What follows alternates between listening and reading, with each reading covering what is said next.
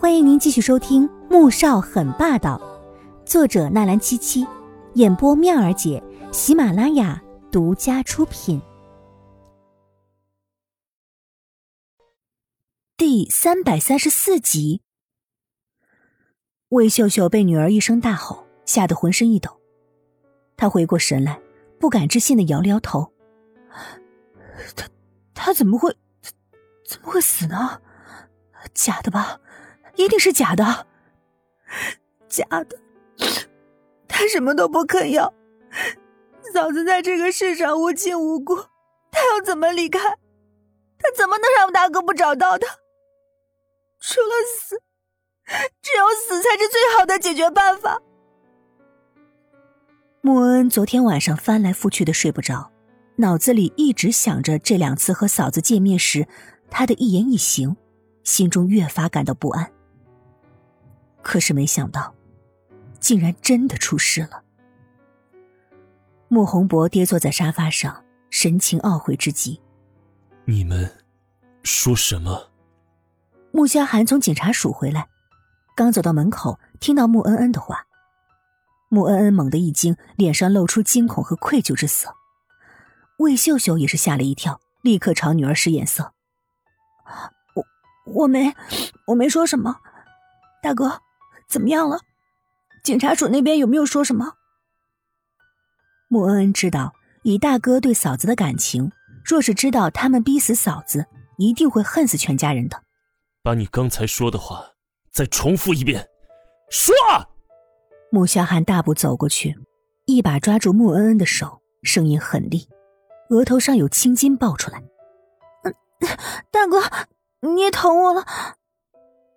穆恩恩从来没见过大哥这么可怕的一面，吓得顿时哭出来，只觉得自己的手臂都快被他给捏断了。不说，我就废了你这只手。穆萧寒阴森森的威胁道，并且加重手中的力道。穆宏博立即站起来，冲过去，一巴掌扇在穆萧寒的脸上。放开恩！穆萧寒被打却毫无所动，他只是暴怒的看着自己的父母和妹妹。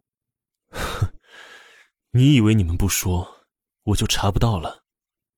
魏秀秀被儿子这冷酷阴森的声音吓得打了个寒战。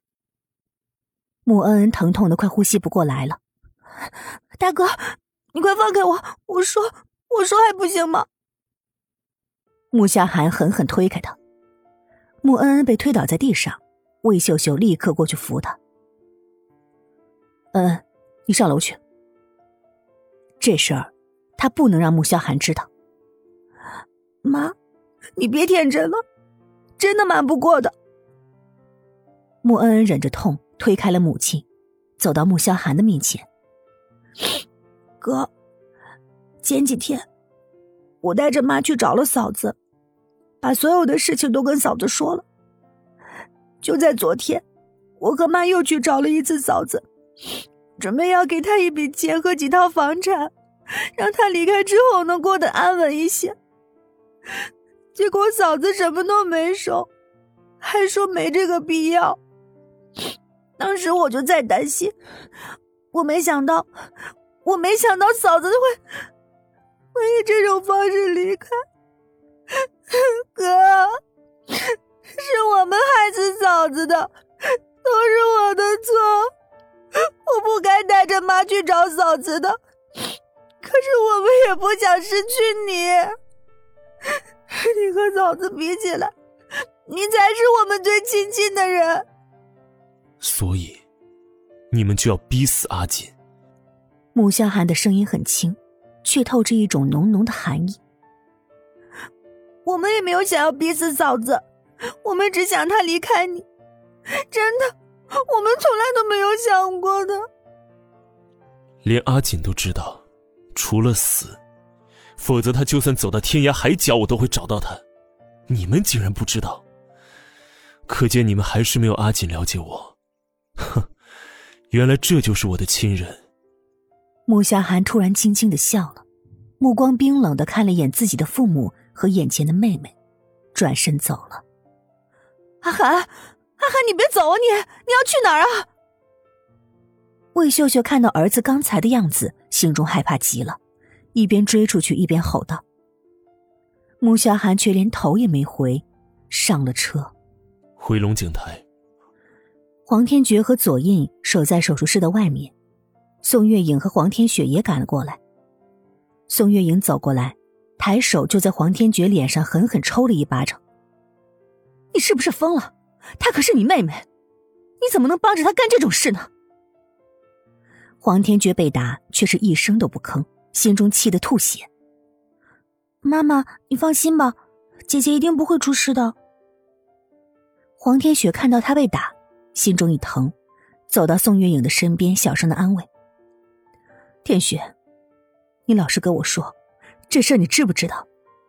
还有你，你怎么会在这儿？难道你也掺了一脚吗？”宋月影质问的看向黄天雪，见女儿一个劲儿的摇头，随即又看向了左印。